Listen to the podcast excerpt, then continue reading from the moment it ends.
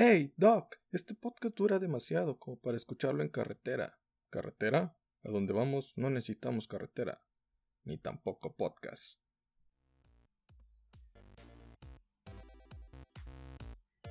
Hey, buen día, buena tarde, buena noche. Es la hora que esté escuchando este podcast. Les saluda a su amigo Jesús Adame, aquí en el Club de los Donadi. Hoy, como todo viernes, le presentamos Freaks and Crips en el especial del cómic número 7, donde le hablaremos en esta segunda parte de House of X y Power of Ten, donde pues estaremos hablando de los mutantes. Si es la primera vez en la que usted se encuentra aquí en el Club de los Donadi, déjeme decirle que es el club de comunidad al que todos pueden pertenecer. Son los podcasts más variados de toda el internet, en la cual intentamos hablar de todo sin conocimiento de nada. Así que le pediremos un poquito de paciencia y así que comencemos.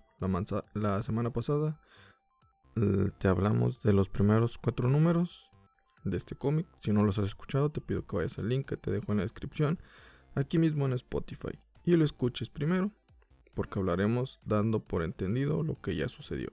Recordemos que en el año 1, Moira y Charles acaban de reclutar a Magneto.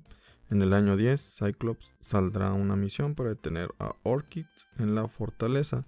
En el año 100, los ocho mutantes sobrevivieron, sobrevivientes que, que invadieron la torre de Nimrod para poder robar los archivos y en el año 1000 la bibliotecaria busca la, ascensión.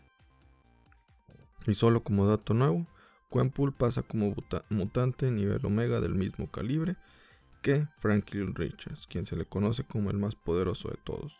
Quenpool, hay que recordar que no es un mutante, pero en el universo Marvel, eso es lo que creen todos, que porque pues bueno, puede romper la cuarta pared, pero la realidad es que no no es tan poderosa como creen, simplemente es un humano que conoce de cómics y ya. Luego lo exploraremos cuando me llegue el thread paperback de Quenpool Strike Backs. Strikes Again, perdón. Solo era un dato como actualización de los mutantes niveles, nivel Omega. Así que comencemos y prosigamos con la historia. Año 100 de los X-Men. En el Templo de la Concordancia, que es la iglesia de la ascendencia, un cardenal habla frente a los humanos, diciéndoles que la humanidad es imperfecta, que tiene fallas y ellos como híbridos pueden eliminar sus imperfecciones. Así que toma un bebé y como y con un droide le lanza un rayo al ojo y lo hace parte de la nueva evolución, un Omega Sentinel. Una explosión ocurre en ese lugar, ya que los mutantes Zorn, Nord y Rasputin y Cardinal han llegado para detener esa conversión de humanos a Omega Sentinels. A lo lejos, la Omega Sentinel que ya conocemos del pasado observa a la iglesia que la iglesia de la ascendencia está en llamas y se lo hace saber a Nimrod. Este no le da importancia debido a que está decodificando las variables de la incursión en su base por parte de los mutantes que anteriormente había sucedido y se, y se siente confiado en que tanto humanos como mutantes no pueden levantarse en contra de ellos porque ya no hablan el mismo idioma. Los mutantes solo hablan craconiano.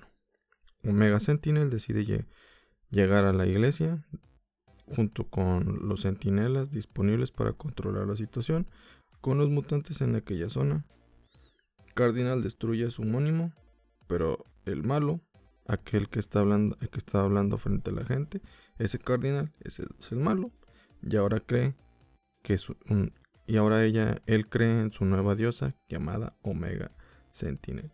Y le ve cuando llega para proteger sus intereses. Sentinelas y Omega Sentinel arriban atacando a los mutantes. Rasputin cae. Zorn está herido por lo que Rasputin es la única que queda para poder enfrentar a Omega Sentinel. Todo era una trampa de los mutantes esperando poder darles tiempo a Wolverine, Apocalypse y Krakoa Cypher, que han entrado de nuevo a la locación de los archivos viejos de la guarida de Nimrod. Este detecta la instrucción de los mutantes. Krakoa Cypher ya sabe dónde dirigirse para tomar los archivos de Nimrod. Wolverine se da cuenta que alguien se acerca y estando por ahí, es atacado por Nimrod, quien le incinera todo su traje. Mientras tanto, en la otra batalla, Omega Sentinel le advierte a Rasputin que Nimrod ya ha detectado a sus amigos, que su distracción no sirvió de nada. Rasputin le contesta que le quitará la máscara a Xorn, quien posee una singularidad debido a que si se la quita, un agujero negro destruirá todo a su paso. Al final es lo que realiza y Omega Sentinel ha caído gracias a esa destrucción. En la batalla de Nimrod, Krakoa Cypher ha encontrado el archivo que buscaba y se lo entrega a Apocalypse. Este va y se enfrenta a Nimrod y lo golpea. Luego le, da este cristal con los datos a Wolverine pidiéndole que haga lo que estaba planeado. Krakoa Cypher abre un portal y Wolverine escapa. Apocalypse se queda para pelear contra Nimrod, pero este se ha clonado dos veces más, por lo que ahora tendrá que enfrentarse a Trent Nimrod. Y a los cuales él solo les da pelea, pero finalmente lo terminan venciendo. Wolverine llega a Krakoa, se acerca a una, una cápsula donde Mora se encuentra. Le saca, la saca de ahí, le coloca los datos en el pecho, ella los absorbe y entiende ahora lo que tiene que hacer. Wolverine la mira y le clava sus garras en el estómago. La, novela, la novena vida de Mora ha terminado. Es decir, la asesinaron para poder tener los datos de Nimrod en la siguiente. La novena vida de Mora fue lo siguiente. A sus 42 años, la guerra Apocalipsis inició. A sus 45, los Avengers fueron vencidos. A sus 50, Nimrod es activado. A sus 53, la segunda gran aniquilación mutante ocurre. A sus 100 años, colapsa la base de Marte y los mutantes se establecen en el asteroide K. Para, la, para un año después, la gran mayoría de la población mutante se retira un viaje al Imperio Shi'ar. A los 104 años, Mora y Apocalypse formulan el plan para eliminar a Nimrod, el cual consta de robar los archivos de creación de Nimrod, quien siempre coincide con la creación de The Mother Mold. Esta máquina siempre es la responsable de la extinción de los mutantes. A sus 107 años es herida por lo que lo ponen en un periodo de estasis y a los 123 años la despiertan para poder asesinarla después de haber robado los archivos de Nimrod. Época actual, o sea, año 10 de los X-Men. Cyclops ha armado su equipo de mutantes para ir a la misión suicida. Todos son conscientes de los riesgos y va con Magneto y Charles a comentarles acerca de la noticia. Charles ve la seguridad de Cyclops en su palabra, pero denota su inseguridad mental. Él solo tiene dudas, a lo que Charles lo reconforta diciéndole que en este día no morirá. Él no lo permitirá. Magneto agrega que las acciones correctas jamás morirán, jamás será olvidado, ya que, pues bueno, siempre serán recordados aquellas personas que se, que se han sacrificado por un bien mayor. Cyclops se retira con su equipo de mutantes y le menciona que es momento de partir para ir a destruir la base de Orkis, donde está construido una Mother Mold capaz de crear Master Molds y todo lo que tienen que hacer antes de que se active el programa y en un futuro evolucione en Nimrod. Cyclops les advierte que no llevarán ninguna planta de Krakoa, por lo que no podrán abrir portal alguno, ya que no pueden arriesgarse a que les sean robadas. Así que la misión es llegar, entrar y salir lo más rápido posible. No pueden arriesgarse nada en esta misión. Por eso no pueden permitirse sentirse culpables por las bajas que habrá de los científicos que trabajan en aquella locación, incluso si son inocentes. El equipo de mutantes está conformado por Monet, Archangel, Mystique, Nightcrawler, Jean Grey, Wolverine y Husk, todos liderados por Cyclops. Todos suben a la nave y despegan desde la luna en dirección al sol. Mientras tanto, en la Tierra, en una cárcel de máxima seguridad llamada Proyecto Aquiles, la cual es una prisión de superhumanos con un tope máximo de 30 criminales, son lo peor de lo peor, y cada tres meses el, el personal rota tanto de seguridad como judicial. En esos tres meses no pueden dejar la instalación, solo pueden ser accesada por vía requisición. Nadie ha pedido hasta el momento del público en general tal visita. Así que en el proyecto Aquiles, en ese lugar, el juicio de Sabertooth, quien se le juzga por haber asesinado a dos hombres, entrar a una propiedad privada y por hurto. Él cínicamente acepta los cargos y la culpabilidad de los hechos, y en ese instante llega Emma Frost, Emma Frost con sus hijas, Esme y Sophie, entran para que les liberen a Sabertooth, ya que acorde a la soberanía de la nación Krakoa, los mutantes solo pueden ser juzgados por ellos mismos. El juez y los agentes se niegan, pero Emma Frost los convence de que lo que está ocurriendo y simplemente se retira con Sabertooth esposado rumbo a Krakoa. En la fortaleza de Orkis, situada cercana al Sol, la doctora Gregor habla con Omega Sentinel acerca de la Mother Mold, la cual ya estaría lista para ser activada, pero prefieren esperar a que se adapten de una mejor manera que para que pueda aprender acerca de las situaciones actuales y evitar cualquier contratiempo de que salga de control esta inteligencia artificial. Los X-Men se acercan a la fortaleza, son detectados por su nave Cheer, pero no son atacados porque no tienen la artillería para poder ser derribados. Le han llamado a los centinelas que se encuentran en Mercurio, pero son conscientes los científicos de que llegarán tarde para el ataque de los mutantes. Nightcrawler se, se teletransporta dentro de la fortaleza frente a la doctora Gregor y Omega Sentinel. Después regresa a la nave de los X-Men. Erasmus, quien está a cargo de la defensa de la nave, sabe que tiene que hacer que ellos tienen que hacer contacto con la fortaleza. Así que allí es donde entiende que los mutantes tienen los planos de la fortaleza porque están atacando un punto estratégico y la única manera de detenerlos es hacer lo inesperado. Por tal motivo activa un explosivo en la zona de contacto de la nave de los mutantes, en la cual él explota junto con esa zona. La nave de los X-Men recibe un gran impacto. Una explicación acerca de las máquinas es la progresión de los sentinelas hasta llegar a un Nimrod. El Sentinela es un robot cazador de mutantes con tecnología para adaptarse, Master Mold, un replicador y puede adaptarse para crear mejores sentinelas. La Mother Mold es una replicadora y fábrica de Master Molds consciente de mejora con el tiempo suficiente hasta poder crear una adaptiva basada en nanosentinelas. Omega Sentinel es un humano infectado con tecnología nanosentinela y que progresivamente va transformándose de humano a máquina. Nimrod es una construcción pura de nanosentinela se adapta para cazar mutantes, es consciente, se puede clonar y es virtualmente indestructible. Un dato curioso del idioma craconiano es de que Cypher lo creó para que los mutantes puedan entender a la isla Krakoa. El detalle es de que la isla no habla ese idioma, ya que su idioma es imposible de ser comprendido por un ser humano o un mutante, excepto por Cypher mismo, quien es el único que puede hablar con la isla. Esto es importante por los hechos que ocurren después de House of, F, House of X y Powers of Ten. Pero eso ya, se llegará a su tiempo. En el año 10, los mutantes, o sea en la actualidad, en Krakoa Charles se reúne con Beast, Storm, Magneto, Trainery en el observatorio para poder hacer contacto con Jean Grey de manera telepática en la nave y el ataque a la fortaleza de Orkis cerca del Sol. Jean Grey reporta los daños ocurridos en la nave gracias a una explosión. Archangel y Husk han muerto. Nightcrawler tiene una herida interna. Cyclops reporta que todavía pueden terminar la misión. Es su deber. Y finalmente Cyclops le pide a Nightcrawler que los lleve adentro. Este acepta. Monet y Jean se quedarán en la nave para mantener la conexión telepática para que tanto en Crocoa y todos los miembros del equipo en la nave que están atacando Orchid sepan de primera mano que la misión ha sido exitosa o no. Monet se une con Jean Grey y sus poderes telepáticos para ampliar la cobertura. Los demás irán dentro de la fortaleza para desenganchar a todos los soportes hacia la Amador Mod de la instalación y que caiga el sol. Nightcrawler llevará a Wolverine a la sección cercana de seguridad, a Mystique a la sección natural y serán dejados ahí.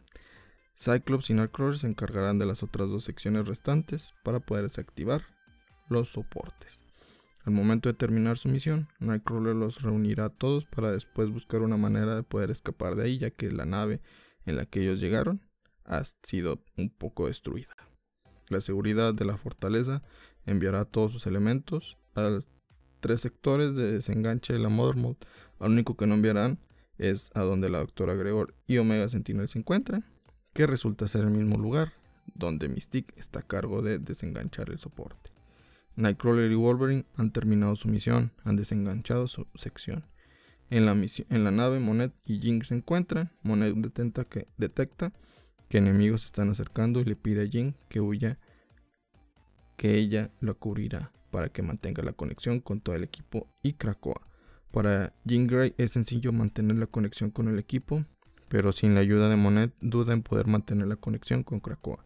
Monet le pide que haga el esfuerzo.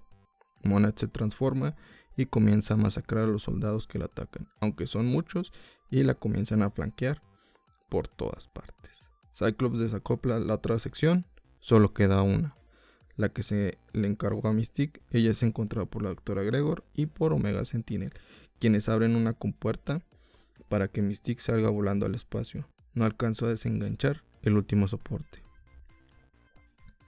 La doctora Gregor dejará la compuerta abierta para evitar que los demás mutantes intenten entrar y también está activando de una vez la Mother Mode. En 30 segundos será activada. Cyclops se entera de que en 30 segundos será activada, le dice a Jean Grey y este le menciona a Charles que es demasiado tarde. Charles le responde que tienen que hacer lo que se tenga, que es momento de hacer lo que se tenga que hacer para poder terminar la misión.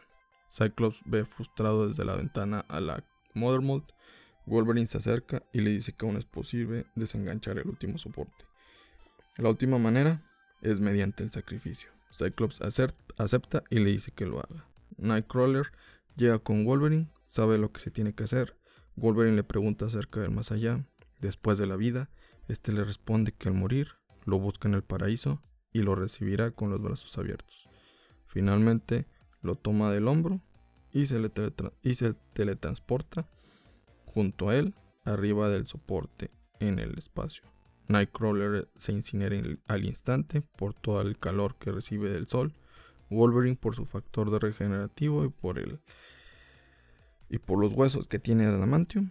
Aguanta algunos instantes más suficientes para destruir el soporte con sus propias garras. La Mother Mold cae en el sol y es destruida. Cyclops ve la escena, reconoce que Wolverine es la persona más valiente a la que él conoce y le menciona a Jean que le diga a Charles que la misión ha terminado. Les ha costado todo, incluidos sus amigos, pero ha sido cumplida. Cyclops también agrega que irá a buscar una nave de escape, luego irá por ella para poder huir, porque sin importar lo que pase, hará, lo hará hasta lo imposible para poder regresarla a casa. Pero en eso Cyclops corre, pero es atacado por la espalda por Omega Sentinel, quien ahora le ha desactivado los poderes mutantes a Cyclops la doctora Gregor se acerca y le declara que no habrá prisioneros. prisioneros. Por tal motivo, asesinan a Cyclops. Cyclops se comunica con Jean Grey y le pide perdón porque no conseguirá llegar hasta con ella. La doctora le dispara a quemarropa y lo asesina. Jean Grey puede sentir que ha caído su esposo y grita ¡No! Está triste aunque los centinelas han llegado a la fortaleza y también la han encontrado. Charles siente la caída de todos los mutantes, sabe que todo siempre termina de la misma manera para ellos, con muerte, y los humanos lo ven con normalidad, pero no más. Charles derrama una lágrima. Datos acerca de los eventos de genocidios hacia los mutantes.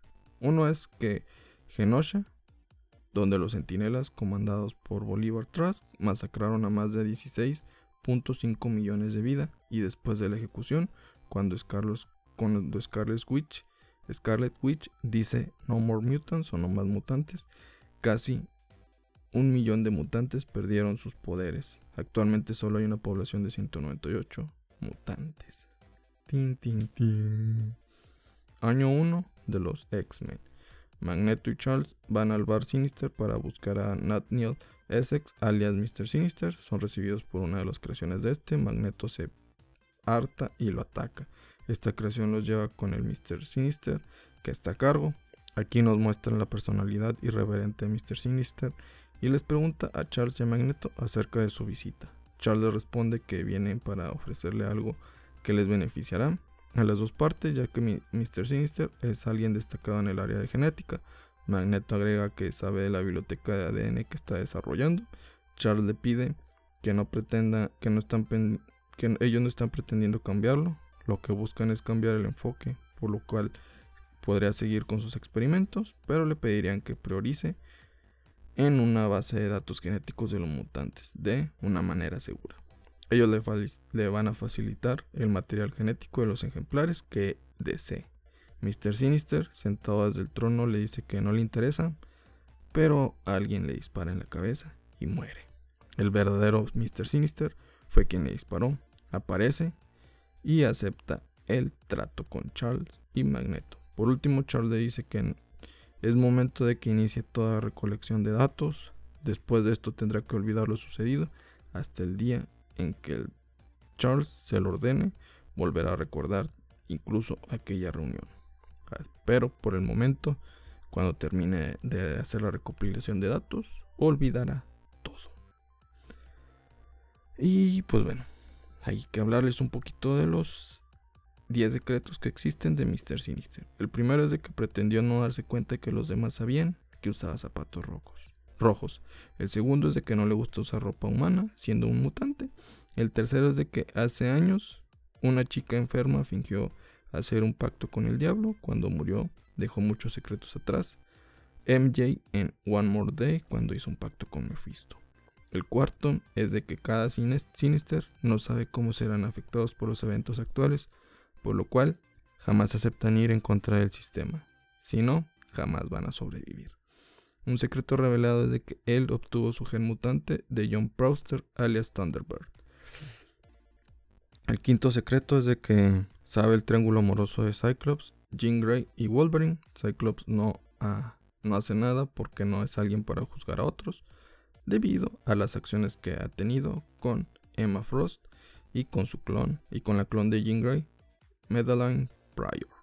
El sexto, el sexto secreto es de que los mutantes, es de que las muestras de los mutantes fueron cambiadas para evitar ser destruidas.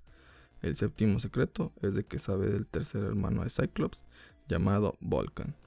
El octavo es de que los nuevos mutantes se convirtieron en nuevo equipo de X-Men en algún momento, pero la realidad es de que cuando regresaron los originales, los nuevos se van a ir. El nuevo secreto es de que Jean Grey, el noveno secreto, perdón, es de que Jean Grey y Cyclops tienen hijos a los que les dicen que todo está bien entre ellos, a pesar de no haberse visto desde hace mucho tiempo. Todos dudan de aquella relación. Y por último, el décimo secreto es que aquel, Mr. Sinister, que le lavaron el cerebro, o sea, Charles, ha sido reemplazado, ya que nadie juega mejor el juego del chantaje que él. Recuerden, jamás van en contra del sistema los Mr. Sinister. Año 10. Época actual, pero meses antes, Charles lleva a Cypher a un paraíso llamado Krakoa. Cypher se decepciona por haber sido llevado a una isla que asesinan mutantes. Charles le explica que eso ha quedado en el pasado, que ha creado una conexión con la isla y por tal motivo quiere presentársela. Charles lo lleva frente a la isla, Cypher escucha hablar a la isla y comienza a entenderle un poco, aunque se da cuenta que su idioma es más complejo de lo que esperaba. Charles comprende que la isla está triste, a lo que Cypher le dice que es algo más complejo de estar triste. Este se acerca a la isla, la toca y comienza a traducir todo lo que Krakoa le dice. Krakoa le comenta que él era una tierra llamada Okora antes de que el mundo existiera Después, la espada del crepúsculo la separó en dos, Araco y Krakoa. De esa desunión emergieron seis enemigos, gracias a que Apocalypse, que se le considera el primer mutante, recordemos que Selin es la primer mutante, aunque Apocalypse es el primero o el primer conocido y por, por tal motivo Apocalypse es el primer mutante o bueno, así es como se le conoce. A pesar de no serlo, incluso la isla Krakoa lo reconoce como el primer mutante y por eso le dicen todos que es el primer mutante, pero no lo es. Recuerden que es Celine o Celine. Entonces Apocalypse llega a salvar al mundo enfrentando a esos seis enemigos, evitando la caída. Usando todos sus poderes, eligió a sus cuatro jinetes que lo ayudaron a vencerlos. Ellos cuatro entraron a la isla Araco y, pues bueno, también entraron aquellos seis enemigos y Apocalipsis decidió sellar la grieta para, para que jamás sea abierta de nuevo. Araco desapareció. Era algo que tenía que ocurrir y desde aquel día Krakoa se siente vacío por falta de su otra mitad. Charles le explica a Cypher que tendrá que quedarse ahí para que desarrolle junto con la isla un nuevo idioma desde la fonética, sintaxis y una interfase. Cypher acepta el reto y le dice que en menos de un año lo tendrá terminado. Cypher genera un sistema de interfaces para que los mutantes interactúen con la isla sin la necesidad de él estar presente. Sage monitorea el tránsito. Black Tom Cassidy, Cassidy observa alrededores y defensa. Trinary los sistemas externos. Beast analiza los datos y Forge desarrolla máquinas para, poder, para que ayuden a la expansión del territorio mutante. Año 1000 de los X-Men. El, bibliotecario le pide a Phalanx por la ascensión. Este le responde que ha visto a Nibiru y toma al droide viejo para absorberlo. Es momento de que esperen una respuesta de Phalanx. Este ser cambia de forma una esfera, una esfera negra con un núcleo brillante amarillo. El bibliotecario es aproximado por un ser similar a él, quien le dice que Phalanx nunca ha aceptado a sociedades biológicas para ser dignas de la ascensión, así que un viejo, el viejo o esta máquina huésped, creó una un clon de él que estaba vacío antes de que Phalanx la absorbiera.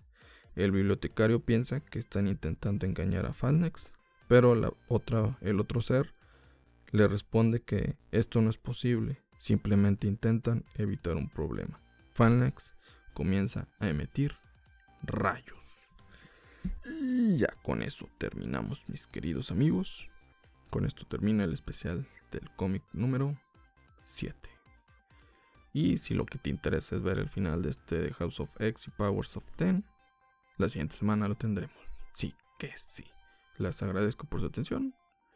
Recuerden que no están solos y para los demás eres nadie. Aquí eres alguien importante y por favor, por favor, por favor, sean la mejor versión de ustedes cada día. Y por favor síganos en nuestras redes sociales como Instagram, Facebook y Twitter como arroba, club Ahí es donde tú nos puedes comentar y sugerir lo que quieras. Y por favor, compártanos, no sean mamilas. Denos like. Y también les pido de todo corazón que nos sigas aquí en Instagram. Dale seguir ahí. Dale seguir al Club de los Donadie. Te agradezco de todo corazón. Y nos vemos en la próxima. Feliz Navidad y feliz Año Nuevo. Felices fiestas, todo con medida. Se les desea lo mejor de lo mejor. Nos vemos en la próxima. Salsa. Tan, tan. ¿Qué esperabas? Es gratis, no exijas tanto.